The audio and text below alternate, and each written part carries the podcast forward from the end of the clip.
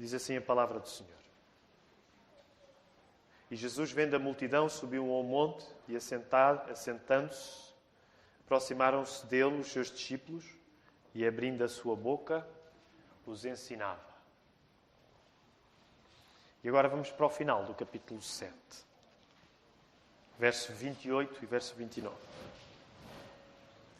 E aconteceu que, concluindo Jesus este discurso, a multidão se admirou da sua doutrina, porquanto os ensinava como tendo autoridade e não como os escribas. Sei que alguns irmãos já estão a olhar para o relógio e a dizer: e agora? E agora? Mas deixem-me deixem dizer que, um, ainda antes de irmos ao texto bíblico, o Jonatas disse com muita razão. Um, eu não sei, a primeira vez que começámos a falar para combinar o Jonatas vir cá foi, já foi há mais de um ano. Foi há mais de um ano. E como alguns, irmãos sabem por experiência própria, uh, o meu grau de eficácia de calendarizar coisas nos últimos anos tem, tem vindo a, de facto, a eficácia tem-se tem vindo a, a tornar-se cada vez mais escassa. Mas uma coisa que só Deus, na sua providência, conseguiu fazer bem. Uh, nós queríamos que o Jonatas viesse durante um dos, uma das partes do Sermão do Monte em que a própria experiência do Movin fosse uma ilustração daquilo que Jesus estava a pregar. E, e permitam-me dizer isso. Eu acho que vocês vão, acho que os irmãos concordarão comigo. Um, ouvir o testemunho do Jonatas e da Inês e a família Pires hoje tem uma certa importância por ser o último, o último uh, sermão acerca do Sermão do Monte. E por isso Jonatas demorou, mas acho que Deus fez acontecer na ocasião certa. Quero voltar a lembrar aquilo que, que ele mencionou. Eles vão ficar connosco para o almoço e para o tempo de aconselhamento familiar. Ah, até porque durante o tempo de aconselhamento familiar queremos fazer-lhes perguntas e saber um pouco mais acerca da vida deles. Vamos fazer o convite para que na terceira ronda da, do aconselhamento familiar eles possam voltar, para poder voltar a falar com, connosco, para que nós, as nossas perguntas sinceras nós possamos colocar. Uh, e não estamos a dizer que ao chegar ao Sermão do Monte o resultado final tem de ser aquele que os Jonatas e a Inês estão a viver. Mas queremos dizer com toda a convicção que acreditamos que se eles o estão a fazer, é também por causa do Evangelho de Jesus e aquilo que fica claro e pregado no Sermão do Monte. E nesse sentido, a presença da família Pires hoje serve de uma ilustração poderosa daquilo que podem ser os efeitos do Sermão do Monte na nossa vida. Por isso nós estamos gratos a eles. Agora, eu tenho um sermão para pregar ainda hoje. E eu não sei se os irmãos acreditam que eu vou ser capaz de o pregar. Eu vou fazer o máximo para ser capaz de o pregar. E, eu, e, e, agora ninguém pode sair. A verdade é esta: ninguém pode sair. O João Silva não vai deixar ninguém sair da igreja enquanto eu não acabar de terminar este sermão. E eu vou dizer-vos o título do sermão só para começarem a orar com muita intensidade por mim. É que o título do sermão é Meia Centena de Sermões em 20 Citações. E, eu não sei se isto vos anima ou vos desanima. Eu vou tentar que as 20 citações sejam breves. Mas quanto mais tempo perco a dizer isto, mais tempo os irmãos sofrem, até que este sermão chegue ao fim. E pronto, última ilustração, e a seguir vou passar a, a, a 20 citações daquilo que nós falámos ao longo do ano. Eh, eu lembro-me, aqui há uns anos, o Tracy falava, quando chegou a Portugal, uma das coisas que ele tinha dificuldade em perceber acerca dos portugueses era o tempo que os portugueses demoravam a despedir-se. Portanto, ele estava num jantar de família, o Tracy Adelaide estavam num jantar de família e, e, ou eles iam embora porque tinham sido convidados ou tinham sido eles a convidar e a família ia embora. Mas uma coisa que deixava o, o Tracy muito admirado é que ele, ele pensava assim, ok, hora de ir embora, e ele como bom americano pensava, boa, hora de ir embora. Mas depois o tempo que se demorava à porta a dizer adeus, ele dizia às vezes era tanto ou mais do que a própria refeição. Não sei se isto é uma coisa só acerca dos portugueses. Portanto, o tempo que eu estou a levar à porta a dizer adeus, não é? Lá em casa da família Cavaco, agora quando é Deus, é Deus mesmo, é a americana. Então, bye bye. Nós portugueses vamos saindo e ficamos à porta e falamos e falamos e falamos. Pronto, eu quero dar a oportunidade a que, pela última vez, pelo menos neste período, nós possamos recitar as bem-aventuranças. Vamos fazê-lo. Vendo Jesus as multidões, subiu ao monte e, como se assentasse, aproximaram-se os seus discípulos. E ele passou a ensiná-los, dizendo: Bem-aventurados os humildes de espírito, porque deles é o reino dos céus. Bem-aventurados os que choram, porque serão consolados. Bem-aventurados os mansos, porque herdarão a terra. Bem-aventurados têm fome e sede de justiça, porque serão fardos. Bem-aventurados os misericordiosos, porque alcançarão misericórdia. Bem-aventurados os limpos de coração, porque verão a Deus. Bem-aventurados os pacificadores, porque serão chamados filhos de Deus. Bem-aventurados os perseguidos por causa da justiça, porque Deus é o reino dos céus. Bem-aventurados sois, quando por minha causa vos injuriarem e vos perseguirem, e mentindo disserem todo o mal contra vós. Regozijai-vos e exultai, porque é grande o vosso galardão nos céus, pois assim perseguiram aos profetas que viveram antes de vós. Que Deus mantenha esta, esta memorização dentro de nós. Então, durante esta semana eu revi os 50 sermões e foram mais, porque alguns não foram pregados por mim, portanto, não estão no meu fecheiro. No meu fecheiro estão aqueles que eu preguei. Portanto, houve sermões pregados pelo pastor Marco, pelo pastor Filipe e selecionei algumas partes. Selecionei 20 citações, que quero que sejam breves, mas, meus irmãos, muito honestamente, gostaria que nós fôssemos reavivando esta mensagem em nós e depois, então, agradecermos a Deus por este grande caminho. Quando cumprimentava o Eduardo e a Débora, eles estavam, é? quase nem acreditam no dia que chegaram hoje, não é? O Daniel também ilustrou isso. Como é que é possível? Como é que esta igreja vai sobreviver sem pregar o Sermão do Monte? E não é suposto sobreviver, é suposto ele ficar connosco. Mas eu vou pedir aos irmãos que, que hoje tenham alguma elasticidade na maneira como eu vou pregar esta mensagem. Ela não vai ser pregada da maneira mais tradicional, mas que possam ir a pouco e pouco mencionando, vendo alguns dos versos. E no dia 11 de fevereiro de 2018, quando estávamos ainda no verso 1, porque só no verso 1 levámos um mês, mais ou menos. Um, quero ler uma coisa que vos disse na altura e vou passar a, a, a fazer as citações sem, sem grandes apresentações. Mateus uh, 5, verso 1. Não se trata de ler o Sermão do Monte e dizer gostava de chegar lá, mas não consigo. Não é isso que está em causa. Trata-se de ler o Sermão do Monte e dizer chegar lá é quem eu sou. Chegar lá é quem eu sou. Quem define a minha capacidade de viver assim, como o Sermão do Monte diz que eu devo viver, não sou eu, mas é Jesus que define a minha capacidade de viver como o Sermão do Monte diz que eu devo viver.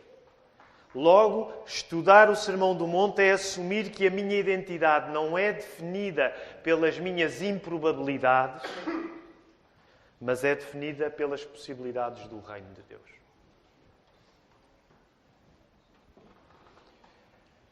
No dia 4 de março de 2018, tínhamos avançado um bocadinho, estávamos no verso 3. Verso 3, portanto, quando Jesus, já, já recitámos este texto, né, fala nos humildes, os pobres de espírito. A vinda de Jesus significa que alguma coisa começou a mudar ao ponto de inverter a normalidade de todas as coisas. O Sermão do Monte está mais preocupado em anunciar um mundo novo que está em curso, principalmente desde que Jesus veio. O Sermão do Monte não está assim tão preocupado em analisar filosoficamente o mundo como nós o conhecemos. Por isso mesmo, neste sermão, não há um tom defensivo.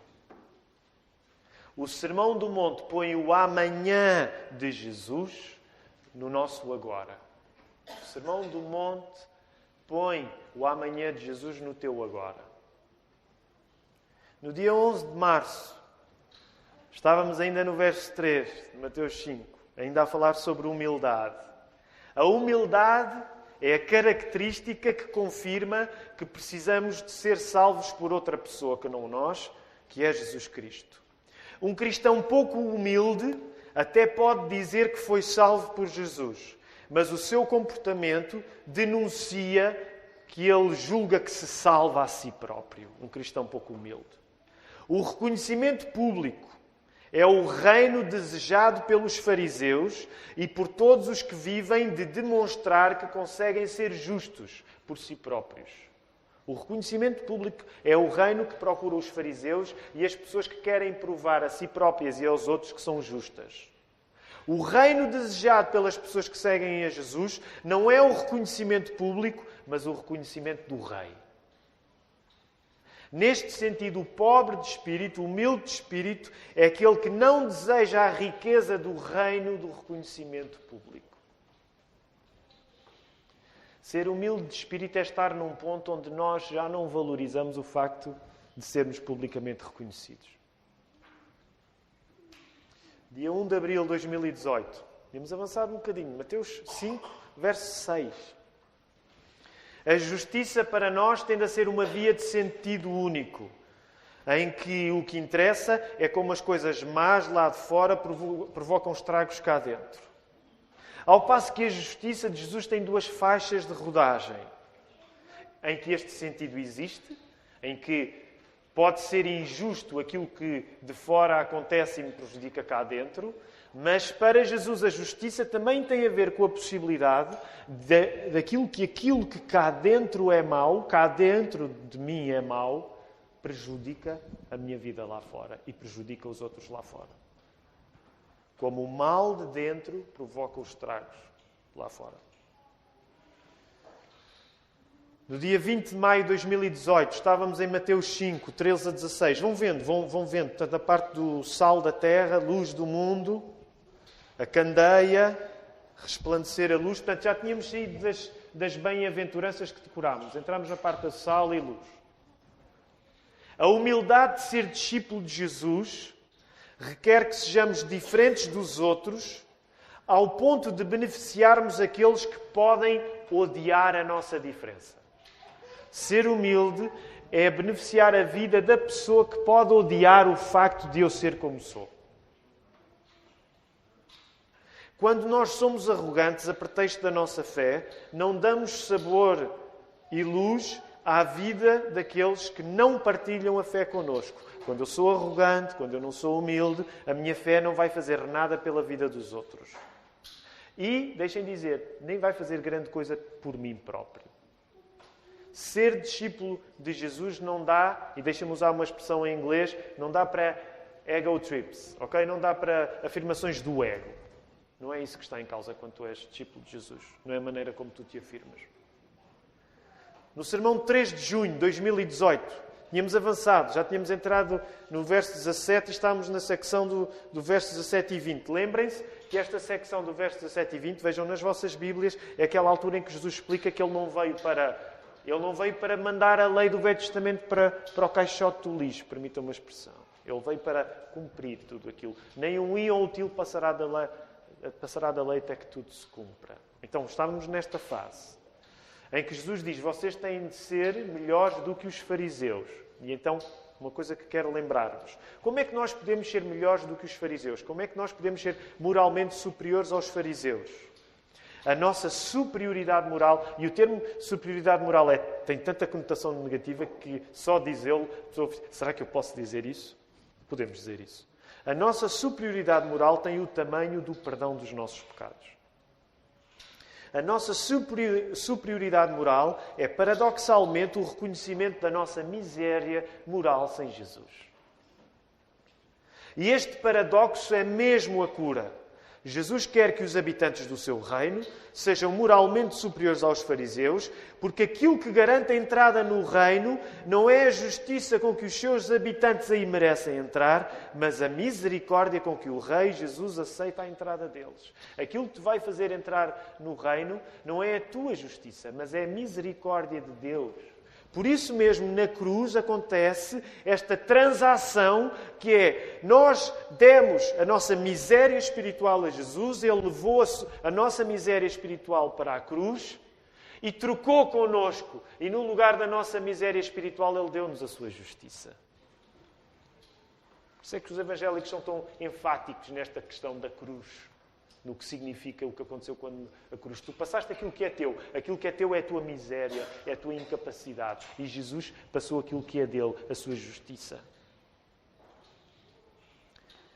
A superioridade moral dos discípulos de Jesus tem o contorno de uma cruz, porque é na cruz que esta transação entre a nossa culpa e a justiça de Jesus é feita. Sim, cristão, deixa-me dizer-te, sim, cristão, é suposto seres moralmente superior, mas a tua superioridade moral está fundada na tua incapacidade total.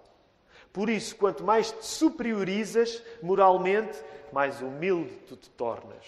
No reino de Jesus, como o apóstolo Paulo nos lembrou e como a canção do Sami nos lembra, no reino de Jesus a pessoa cresce diminuindo.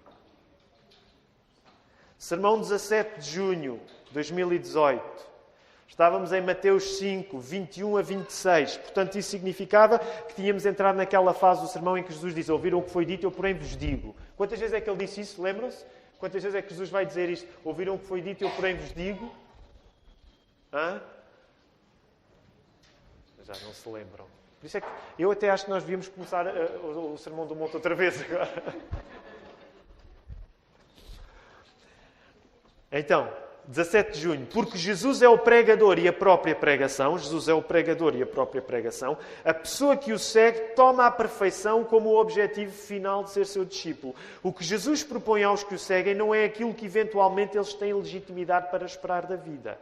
Jesus pede aos seus discípulos perfeição, porque a partir do momento em que se segue o Rei, Jesus, o reino funciona de acordo com as formidáveis capacidades de Jesus, não tem a ver com as tuas capacidades.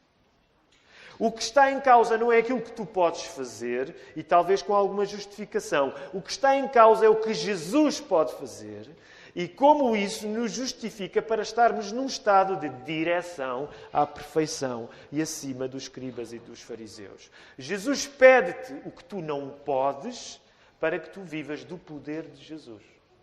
Jesus pede-te aquilo que tu não podes para que tu possas viver do poder de Jesus.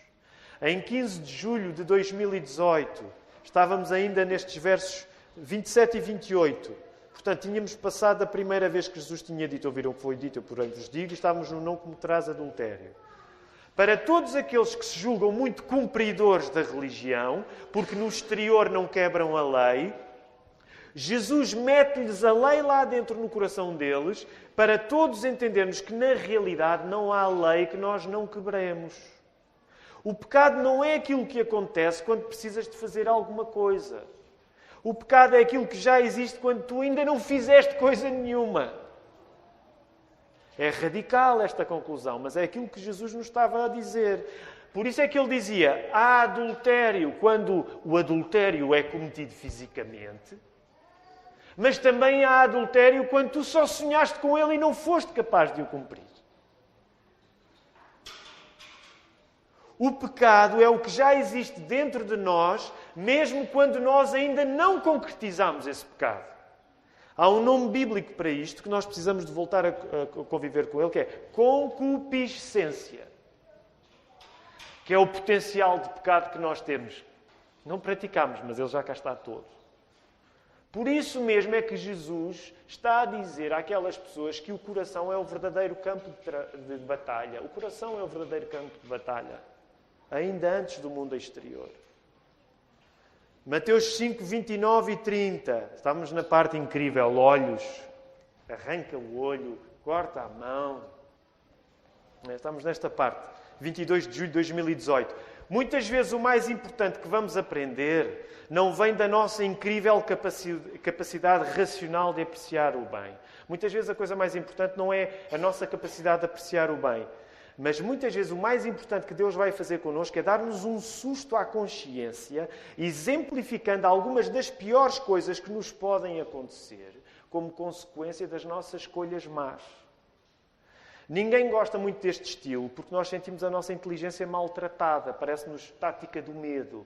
Mas a verdade é que Jesus, quando está a pregar o Sermão do Monte da maneira que ele está a pregar, ele não está a dizer, olha para as coisas maravilhosas que tu podes fazer. Ele está a fazer o, completamente o contrário. Olha para as coisas horríveis que tu podes fazer e que se calhar ainda nem pensaste nelas. Quando seguimos Jesus, não temos qualquer garantia de que Jesus nos trata a partir do melhor que vê em nós. Às vezes é o contrário. Jesus não trata, não nos trata a partir do melhor que está a ver em nós. Às vezes Jesus trata-nos a partir do pior que nós podemos fazer e que ainda nem fizemos. É por isso que as metáforas ficam tão intensas no Sermão do Monte. Olhos arrancados, mãos cortadas. Isto é a linguagem de um radical. E por isso é que, nesta altura, Jesus traz o inferno para o assunto. E tem uma espécie de senso comum divino, dizer, é melhor ir para lá paralítico, é melhor ir para lá sem perna, é melhor ir para lá sem olho, é melhor ir para lá cego, para o céu, do que com o corpo todo para o inferno. É radical esta maneira de Jesus pregar. 2 de setembro de 2018, estávamos no verso 38, portanto já tínhamos avançado um pouco, não dá para falar em tudo olho por olho, dente por dente, ouviste que foi dito, olho por olho, olho, por olho dente por dente, eu porém vos digo. É? Mais importante do que a maneira como tu defendes aquilo que te pertence, é a maneira como te relacionas com os outros. Enquanto cristão, lembra-te de que é no momento que parece que desistes de resistir ao mal que te é feito, que provavelmente estás a levar a justiça mais a sério. Vou voltar a repetir. É no momento que parece que desistes de resistir ao mal que te é feito que provavelmente estás a levar a justiça mais a sério. 23 de setembro de 2018. Estávamos em Mateus 6, 1 a 4. Vejam lá rapidamente o início. Guardai-vos de exercer a vossa justiça diante dos homens com o fim de parecer justos é, aos olhos deles. Mais perigoso do que seres visto como gente má aos olhos dos outros é viveres a querer ser visto como gente boa. Pior do que tu seres mal visto pelos outros é tu viveres a querer ser visto como gente boa. Também é este facto que faz do diabo um tentador inteligente que ataca, que ataca subtil, subtilmente naquilo que parece que é certo e não um incompetente que nos alicia para coisas que são escancaradamente más aos olhos de toda a gente. Ok? Portanto, o diabo é muito mais eficaz quando nós queremos parecer bons aos olhos dos outros. Porque é aí que ele vai ser astuto. O diabo não é incompetente. Então o que é que isto significa? Os cristãos são pessoas que reconhecem o perigo do mal sobretudo porque o mal é eficaz ao ponto de poder disfarçar-se nas melhores coisas que nós fazemos.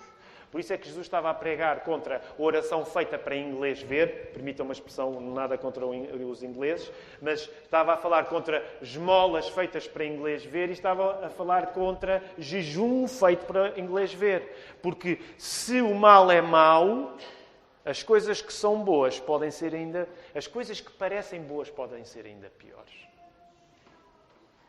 É por isso que nós somos pessoas carentes a um nível de precisarmos de ser salvos. Porque tu precisas de ser salvo do mal que fazes, mas tu também precisas de ser salvo do bem que queres fazer. Porque até o bem que nós queremos fazer rapidamente se pode tornar uma coisa errada. Aquelas pessoas queriam fazer bem, queriam orar. Aquelas pessoas queriam fazer bem, queriam dar esmolas. Aquelas pessoas queriam fazer bem, queriam fazer jejuar. Queriam jejuar. Mas até na oração, até nas esmolas, até no jejum, havia a possibilidade de fazer daquilo um show. Onde as coisas boas, no fundo, se tornavam uma coisa má. Precisamos mesmo de um Salvador, porque não precisamos de ser salvos apenas das coisas más, nós precisamos de ser salvos das coisas boas que nós queremos fazer. E isso muda logo a maneira como nos comportamos e falamos uns com os outros. Numa igreja a sério, permitam-me esta expressão, numa igreja a sério, a causa que procuramos não é querermos mostrar aos outros que somos bons e que temos razão. O que interessa é mostrarmos Jesus Cristo. Tudo o resto é uma vaidade e deve ficar calado.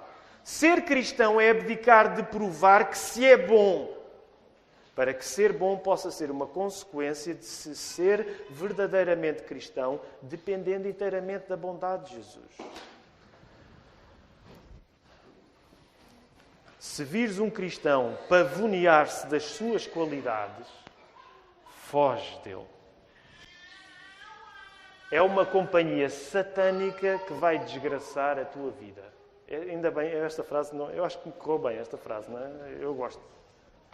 Se tu vires um cristão a pavonear-se das suas qualidades, e não me quero pavonear da qualidade desta frase, que eu já estava aqui nesse pecado. Mas se tu vires um cristão a pavonear-se das suas qualidades, foge dele. Ele não é do bem. Ele não é do bem.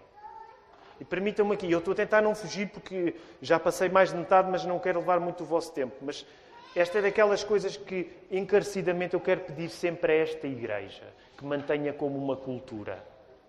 Ao mínimo sinal da conversa estar a ser uma crítica aos outros, em que tu estás a viver melhor a fé do que os outros, tu deves começar a sentir-te mal nesta igreja. Esta igreja não é lugar para ti. Okay? A partir do momento em que tu acarinhas conversas, em que tu estás na equipa dos bons, e os outros na igreja estão na equipa dos maus, isto não é uma igreja para ti. Tu estás a ser enganado por Satanás. Eu acho que posso dizer isto com convicção. Tu estás a ser enganado por Satanás. Tu estás a gostar do bem que fazes, como se o bem que fazes fosse uma coisa tua e que te distingue dos outros. Portanto, meus queridos irmãos, eu quero dizer encarecidamente isto, até porque eu já estou em modo de preparar para estar longe e a Igreja de Cristo não precisa de um pastor presidente porque há outros pastores aqui. Mas uma das coisas que eu vos quero dizer é não deixem esta cultura mudar. À mínima conversa de partidarismo, de crítica, salta fora. Salta fora. Ah, eu acho isto, eu acho aquilo, a igreja... salta fora. Imperfeitos nós somos todos. Todos, todos, todos. Eu conheço mais ou menos bem a igreja. Mas assim que tu começas a, a, sentir que tu, ah, eles não estão a fazer bem, devia ser assim. Cuidado, tu estás a ser preso por Satanás. Porquê é que eu digo isto? Porque a Bíblia diz isto. Okay? Atenção, e quando eu partilho isto convosco, eu partilho de coração, dizendo-vos o quão fácil para mim é isto acontecer. Quão fácil para mim é isto acontecer. Isto não é difícil para mim acontecer. É a coisa mais fácil de acontecer para mim. Eu sentir-me melhor do que os outros. Ok, vamos avançar. 21 de outubro de 2018. Estávamos lá em, em Mateus 6.10. Mateus 6.10. Venha o teu reino. Estamos na oração já do Pai Nosso. Se examinarmos as nossas orações, o mais provável é estarmos concentrados nas nossas necessidades imediatas. Necessidades imediatas essas que muitas vezes se confundem com o desejo de nós reinarmos sobre as nossas circunstâncias. Assim sendo, o que interessa não é esquecermos as nossas necessidades imediatas, porque as nossas imediatas, as nossas necessidades imediatas fazem parte do modelo de oração que Jesus nos ensina, recordando o pão nosso de cada dia dado por Deus.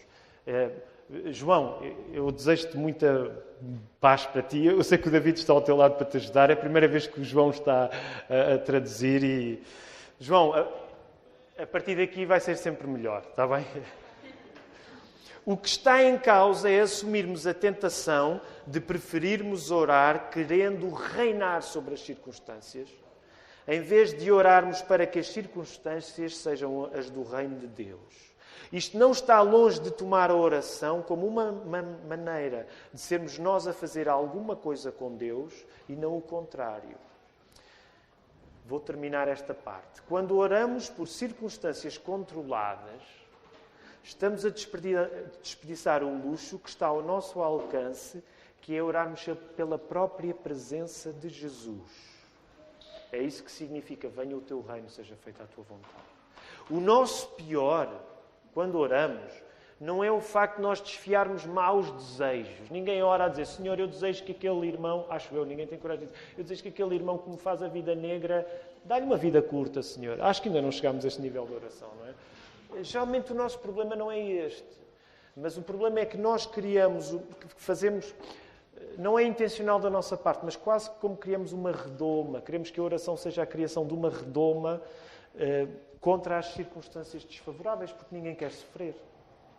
Mas não compreendemos que muitas vezes a presença de Jesus vai ser mais notada e sentida precisamente no meio do sofrimento.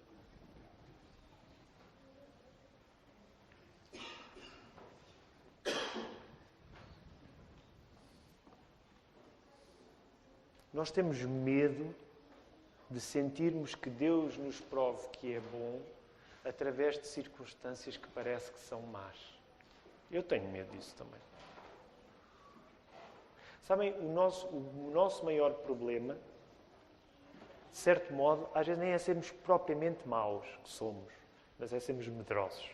Nós temos medo de que Deus nos revele, através de circunstâncias difíceis, que a presença de Jesus é suficiente. Nós temos medo disso. E por isso é que geralmente as nossas orações são para desencrava as unhas encravadas, constipa as gripes não curadas e por aí fora. Nada contra, vocês sabem, não, nós devemos orar pelas unhas encravadas, pelas constipações e tudo isso.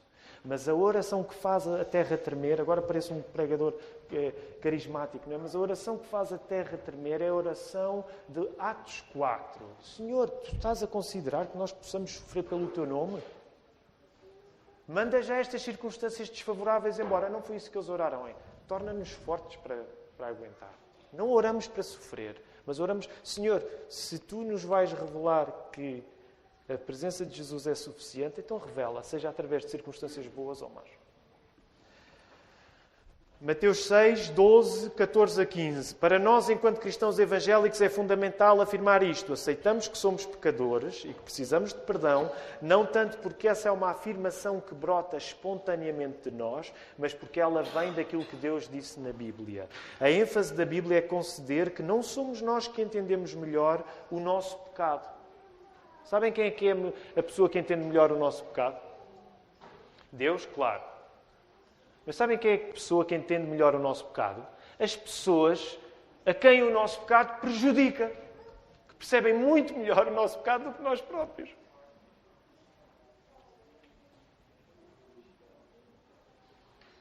Por isso mesmo é que nós precisamos de pedir perdão e de perdoar. Precisamos de fazer alguma coisa em relação aos homens contra quais pecamos, em relação a Deus contra quem pecamos também. E essa coisa é o perdão. Também é por causa disto que Jesus veio viveu, morreu e ressuscitou. Sermão 25 de novembro de 2018, Mateus 6,13, a primeira parte de Mateus 6,13. Não nos deixe cair à tentação. Agora fala-se muito isto, não é? Por causa da tradução correta. E de facto a tradução mais correta é não nos deixe cair em tentação. A ênfase do cristianismo, materializada na encarnação do Nosso Senhor, não é dizer-te que tão boa que a vida seria se não tivéssemos tentações. Mas a ênfase da nossa fé é dizer-te que é bom sermos tentados e, confiando em Deus, resistir. Por que razão não criou Deus um mundo em que o pecado e a tentação simplesmente não pudessem existir? A resposta está relacionada com o amor. Deus prova-nos melhor que nos ama, quando coisas más podem acontecer e ainda assim o resultado é bom por conta de nós confiarmos em Deus. O diabo é mau porque nos tenta fingindo coisas boas na nossa vida.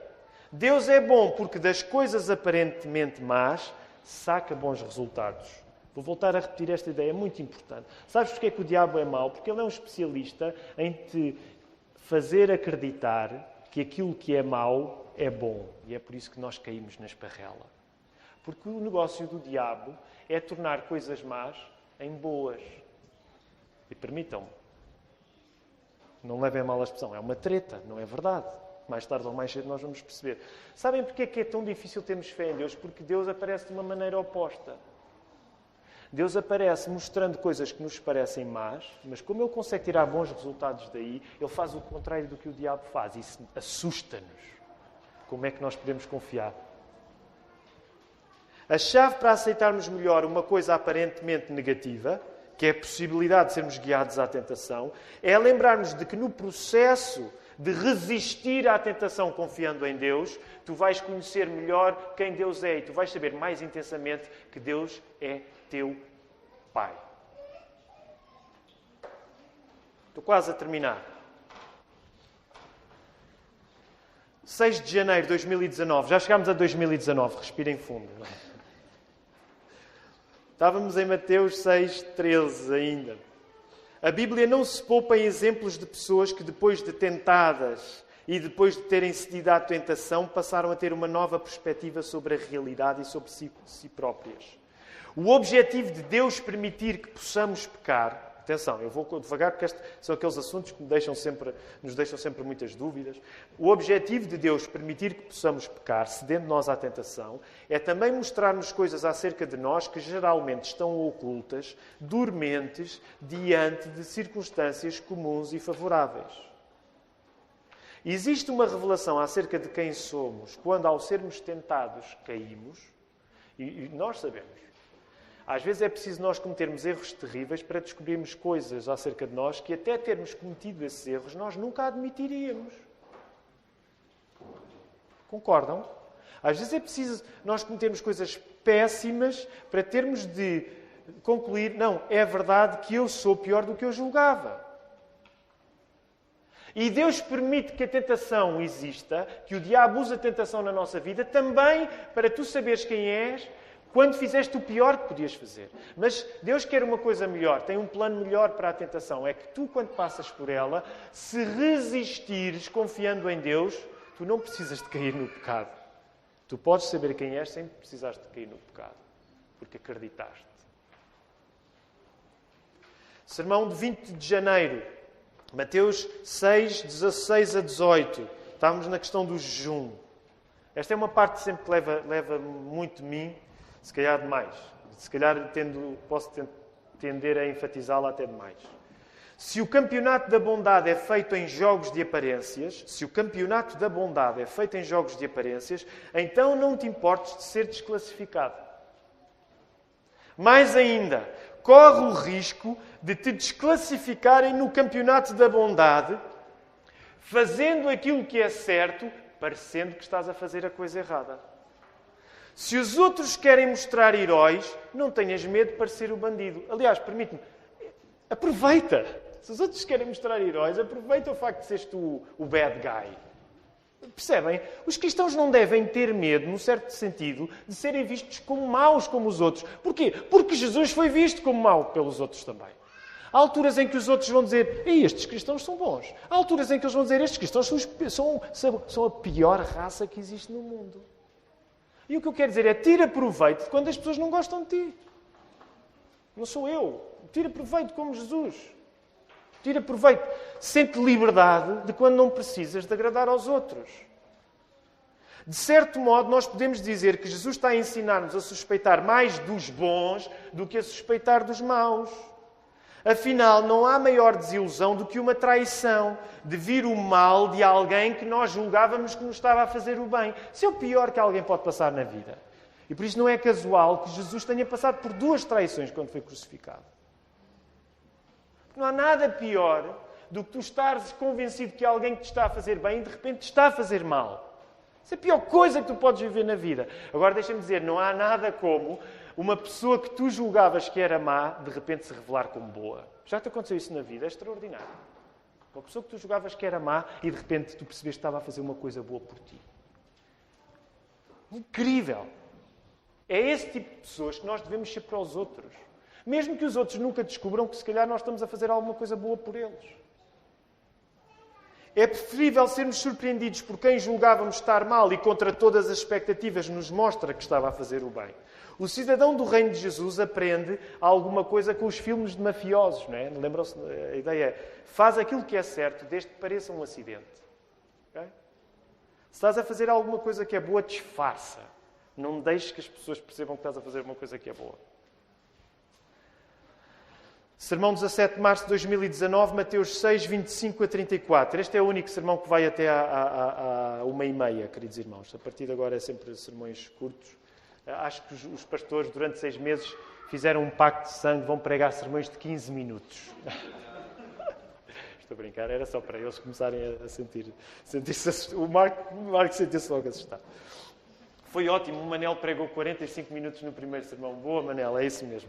Ok, Mateus 6, 25 a 34. 6, 25 a 34. Deixem-me só encontrar aqui na Bíblia. Não deixe. Questão da ansiedade. Lembram-se, demorámos três sermões a falar sobre a ansiedade. Somos uma igreja, somos pessoas ansiosas. Uma das coisas que mais pode prejudicar a pessoa que segue Jesus é ler mal aquilo que é belo, através de um olhar estragado. E para corrigir um olhar estragado é preciso que Deus o componha. Temos de aprender a olhar para o mundo como Deus o vê, apocalipticamente. As escamas têm de sair dos nossos olhos. Quando chegamos a esta parte acerca da ansiedade, Jesus intencionalmente mistura aquilo que corre mal com o nosso coração com aquilo que de bom nós devemos ver fora de nós. Ou seja, Jesus está a dizer que muitas vezes nós sentimos-nos mal cá dentro porque gastamos pouco tempo a ver as coisas boas lá fora.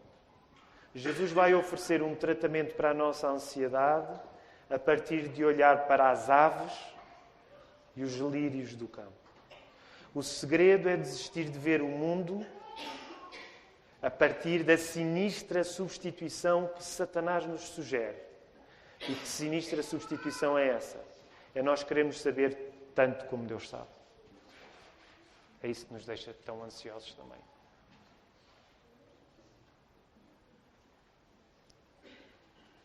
O segredo é aceitarmos o nosso lugar como filhos de Deus,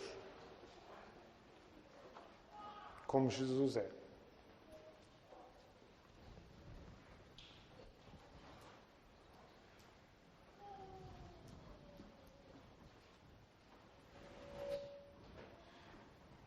e confiarmos que aquilo que Ele nos promete, Ele vai cumprir. A verdade está na beleza de vivermos tomados ao colo por um Deus que é Pai. Não tomes o mundo ao teu colo, porque vamos morrer doidos de ansiedade se tomarmos o mundo ao nosso colo.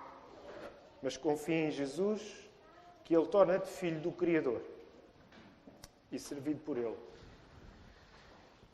Era bom terminar agora, era assim um auge climático, mas ainda tenho mais três, três para mencionar.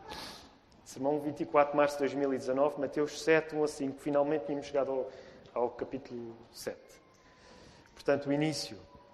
Não julgueis para que não sejais julgados. Jesus revela-nos que boa parte da nossa injustiça está precisamente no que tomamos como a nossa justiça própria.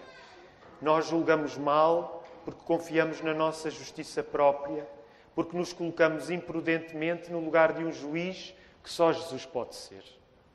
Alguém que se convence da sua própria qualidade, é alguém que vê tão mal ao ponto de querer tirar remelas aos outros quando tem balizas espetadas na sua própria vista. Quando eu creio na minha justiça, sou um miúpe a olhar para o mundo. A razão por que os outros nos parecem sempre tão facilmente reprováveis é porque, olhando o mundo a partir da nossa qualidade, nós não sabemos realmente quem somos. Piores do que julgamos. Não sabemos quem os outros são. Pessoas tão más como nós. E não sabemos quem Deus é. Capaz de perdoar qualquer pessoa. Não interessa, somos maus. Ele, tem perdão para nós. Penúltimo sermão, 19. Décima nona citação. Mateus 7, 24 a 27. Já estávamos a chegar ao fim. Quanto pior lidamos com o tempo, menos amamos Jesus. A nossa vida de discípulos de Jesus pede tempo e pede espaço. Quem quiser pressa vai ficar pelo caminho.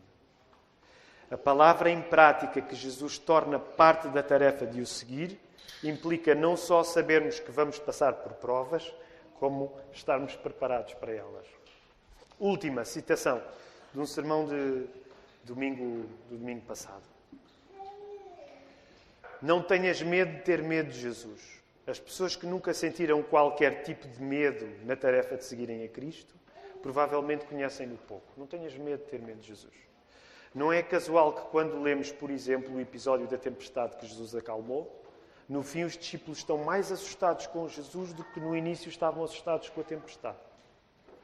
Se pela negativa já vimos que a ansiedade nos domina, então tenhamos este temor a Cristo como parte do processo exigente de sermos progressivamente dominados por Ele. Portanto, é aqui que quero terminar, voltando àquilo que disse a semana passada. há uma boa medida de receio de Jesus que eu quero que tu nesta manhã abraces. Porque nós somos dominados por coisas que nos assustam. A melhor coisa que te pode assustar é Jesus Cristo. E a coisa boa é que, mesmo que Jesus te pareça assustador, aquilo que Ele te vai dar é a garantia que o Criador do Universo é o teu Pai.